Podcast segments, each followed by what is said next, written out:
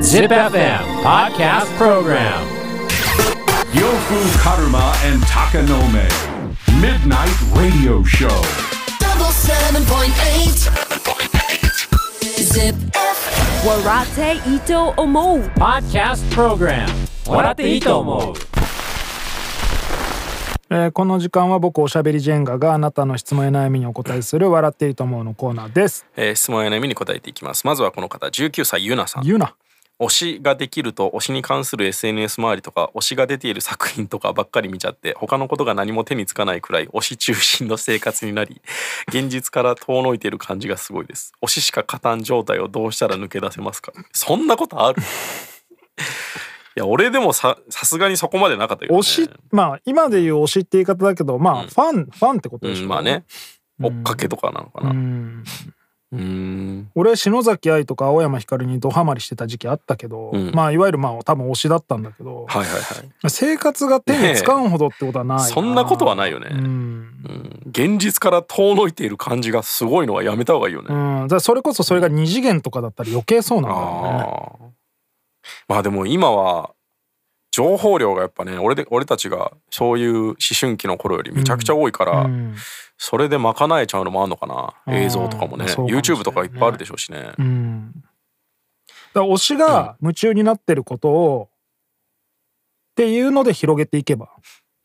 ああ派生させていくそっうてことそうそうそしたらいろんなね、推し推しにもちょっとジョイントしつつ、うんそのねなんか推しが例えばじゃあサッカーにすげえハマってるっていうんだったらそう、うんね推しともし会った時にサッカーの深い話できたら推し喜ぶじゃん。うん推しのためにサッカー全然知らないけど一から勉強してみるみたいな、はいはいそしたらサッカーの中にも推しが見つかったりするかもしれない、 うんでそのサッカーの推しが麻雀にすげえハマってるでい麻や雀それ良くないな勉強してみるそれは良くないななんか流れがその先が怖いななんかまあでもその推しが興味を持ってるものをその推しとでもそれが二次元とかだとそうもいかんのかうん今そういうこともあるもんないやでもねこれはちょっと19歳の子にあんまり酷かもしんないけど、何かにこうもうこれにこれ中心の生活とか人生ってうんなる心理としてうはん他にないんよね、ああでも何にもない何にも情熱を傾ける対象がないまま人間って生きるのってすごい難しいんですよそうねだから、便宜的に作ってるとこもあると思うよあだからこれは自分でやってるだけだと思うんですあ、よね、うんまあそうだよねうん、だからそれで派生してサッカーとかが好きになれるんだったら多分とっくになってるしう、んうーん、だから俺まあそのちょっと表現は違えど俺はだからヒップホップ、日本語ラップ推しだったってことだよねきっとうん、むちゃくちゃそれについてまあ本当にまさにこの子が今言ってる状態だったしうん、その日本語ラップ中心の生活をしてたしやっぱハマり始めの頃ははいはいはい。でなんならそれが仕事になってるし日日本語ラップしか勝たん状態だしいまだにまあだからそこが、 そうな。うん、それがなんかうね、ん、いやなんかその押してるだけで終わんなくてそこになんか自分も参加できるようななんかだといいんだけどなうんしやっぱこう精神的な安定で言うと、うん別に何にもなくても過ごせる状態がやっぱ健全だと思うかうら、んなんかこう何かにこう没頭してないと生きていけないっていう状態って結構危険だと思うんですでよもねみんなそうなんじゃないそれ推しっていう言い方にしてるからあれだけど、うんそれが仕事だったりとか家族だったりででもそれがさやっぱ5種類はあるじゃん。 5あるかそれをこうスイッチして5あるか5はあるよ。 5ないだろいや俺にはあるようん、あ普通ってこと、うん、一般の人に5ある気がしないけどねでもバランスよくそれをさ作るべきじゃない。だか本当はね、うんうんもちろんもちろん、らそれがもう一つに集約しちゃうっていうのは、うん、そのなんていうんですかね計画としてちょっと俺はおすすめしないかでもね19ぐらいだったらね、うんまあ別にいいんじゃないって気するけど俺でも本当にその日本語ラップ自分がラップ始まりハマりたての時ぐらいは本当に日本語ラップのことしか考えてなかった時期マジであるよ23年ら。うーんでもエロはあったでしょ。エロは、うんそのなんていうのまあいまだにそうだけど排泄としてのエロはあっいたやけどでそれも大事なんよ。だからそれはだから排泄としてだからその夢中になってないもん俺エロに一回もうわダサ。いやでもそういう人も多いと思う俺人生で一回もエロに夢中になったことなんかないねだから少なくとも2はいるよ。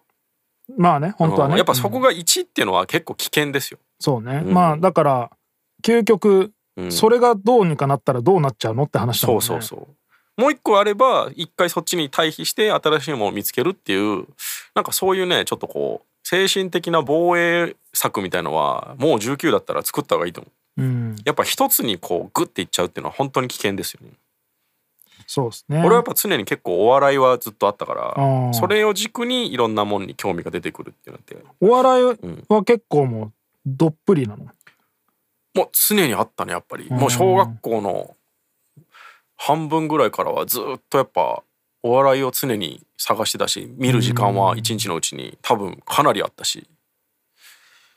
お笑いもそんなどっぷりハマったことないな俺もギターにめちゃくちゃハマってた時期があったけどやっぱもうギターの練習ちょっと疲れたなってなったらもうもう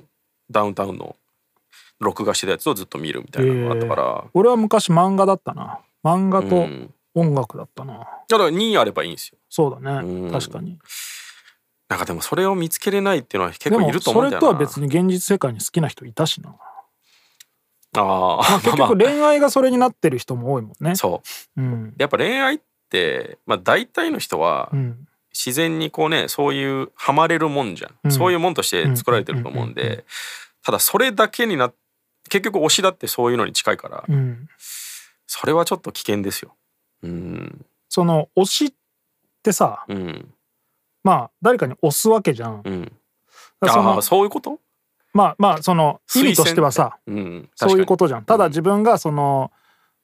享受するだけじゃなくて、うんうんまあ、推すっていう気持ちであるんであればその自分だけが楽しむんじゃなくてそうう、ん、確かにね。それはその意識を持つとちょっといいんじゃないかなと思いますけどね。うん、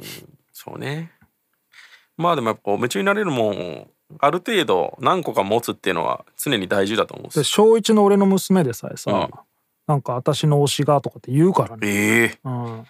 そんな時代だそうそのあれ「鬼滅の刃」のキャラとかだったりするんだけどさ「ん何々推しで」とかって言うからね。へえすごいねだからまあ本当にファンっていう言葉と同義で使われてるんだと思うけうど、んうんまあでもその中で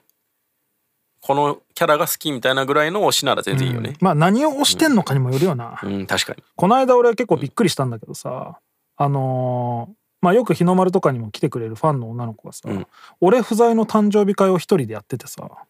その写真を あれ何で見たんかなえ老人形いやなんかパーティールームみたいなの借りて俺 の俺の顔がプリントされたケーキとなんか俺のグッズをいっぱい集めて一人で ちょっとそこまで行くと怖いねそのや ばいと思って誕生日の俺でさえそんないいケーキ食ってねえぞみたいなのやってやっているい人ケがーキなんかなそれいては俺みたいなうんおっさんのラッパーでもそうやって推してる人がいるから、い はいはいだか何でも推せるよねそうなんよ考えると。ら結構自主的なもんだと思うんですよね、うん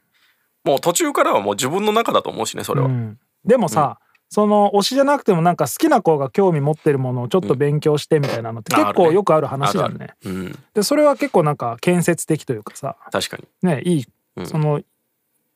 まあそういうことでもいいしなんかまあやってごらんって感じですよね。うんうん、まあねでもあんまりこの俺は集中しない方がいいと思いますうん、うんまあでももうそれだから恋は盲目じゃないけどさ、うん夢中になっちゃってんでしょ。うーんでも多分探してないと思う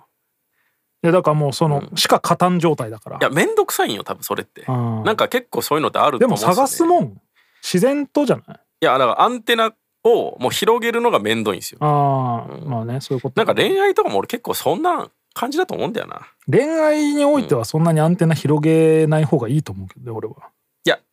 なんか本当に好きなのか、うん、もうそういう存在を絞った方が楽みたいなとこもあるんじゃいないやかな絶対そうでしょ、ねえ うんまあだか結ら本当婚はなもんっとてその最たるもんだしいや俺はそんな気持ちではないけどね。いやなんかねすごいこの人だけって言ってるけど本当の本当はそうじゃなくないみたいなもちろんもちょっろんと面倒くささはあるじゃんみたいな、うん、まあそんなことを19歳の子に言うのは無粋ですけどね うんまあまあでも俺は保険というか逃げ道は作っといた方がいいと思いますよ推いろしんな意に味で関する SNS 周り推しが出てる作品っていうことは、んその創作物ではなさそうだねうん多分人なんじゃないですか人物なんだろうねうんフォローしてて、まあまあでも、推しがいろんなその作品に出てたりするんだったら、その推しを目的じゃなくてその作品を楽しめばいくらでも派生できるはずだからね、うんまあまあまあ自分がねやっぱさっきの話じゃないけど多少視野を広げるっていうのはね、いい自かも分のしれ成ないですね長につながるようにうんした方がいいですよ、そうですね、うんうん、